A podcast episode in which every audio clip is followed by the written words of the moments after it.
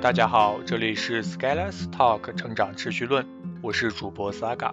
本期给大家带来的文章是牛人身上哪些地方值得我们学习。我们大部分人都希望自己变得更厉害一点，成为牛人。今天和大家分享一个概念，通过这个概念，你可以知道牛人的特点，明确自己努力的方向。在文章《当一名小白是什么样的体验》中，我提到了小白模式，与小白模式对应的就是专家模式了。专家是在特定行业上有较多经验和知识的人。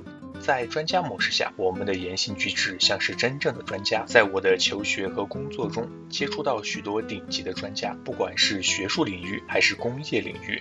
除此之外，在新媒体方面也认识了许多非常专业的朋友。这些人在多数人的眼中就是牛人，也就是我们常常说的专家。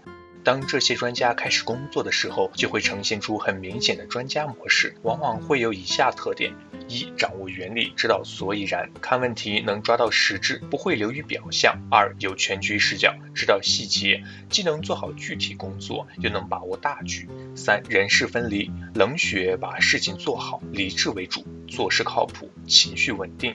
四，在工作模式下，如果和你沟通合作，会假设你知道许多前提，不做过多前置铺垫，直接硬上，处于高信息势能位置。如果你不自动跟上，他们会嫌弃你，并且你不一定知道，除非是在公众场合，他们会表现得很客气，让你认为牛人都是和蔼可亲。关于专家的概念，大前研一在《专业主义》一书中写道，专家要控制自己的情感，并靠理性而行动。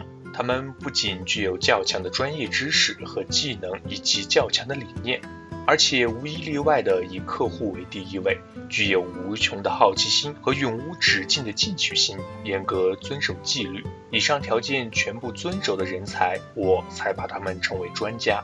而我认为，如果我们处在一种模式下，行为与专家的标准相符合，我们可以认为自己处在专家模式。我相信，即使再普通平凡的人身上，总是能找到一些专家模式的种子。有没有成为牛人，差别在于这个种子培育好了，还是休眠了。我们注意看，专家模式的行为特点其实是和小白模式相对立的，而其中很大一部分就是对于情绪和理智的关系上。我个人认为，专家模式必须是理智主导的。因情绪化而驱动行为要占少数，这不代表没有七情六欲，而在于能不能驾驭得住，不会失控。在理智主导，我们的思考更客观，会用讲道理的方式和自己沟通，而这背后其实意味着逻辑，通过逻辑就能让自己行动，从而提高效率。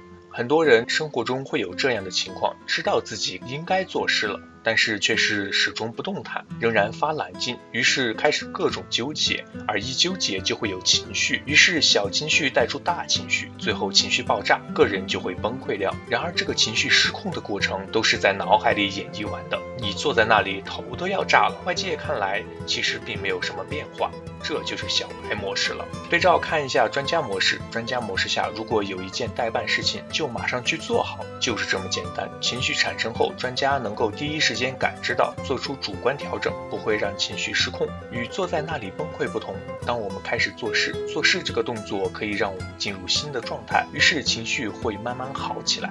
专家模式并不是冷血动物，虽然可以冷血的做事，同时也可以感受到情绪赋予的力量。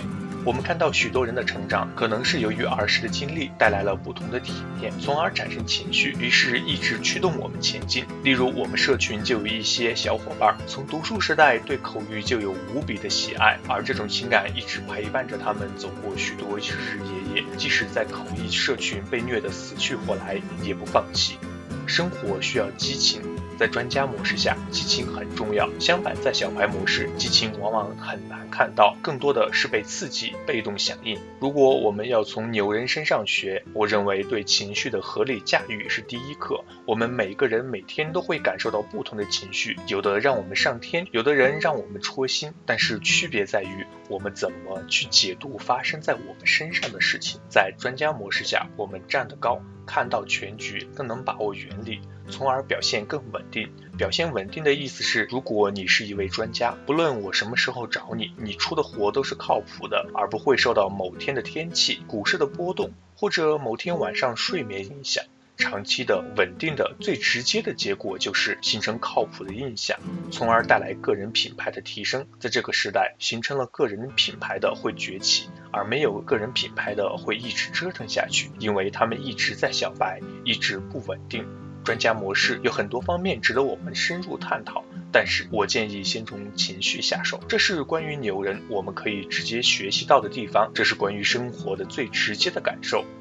好了，本期节目就到这里结束了，希望大家喜欢我们的节目，下期再见。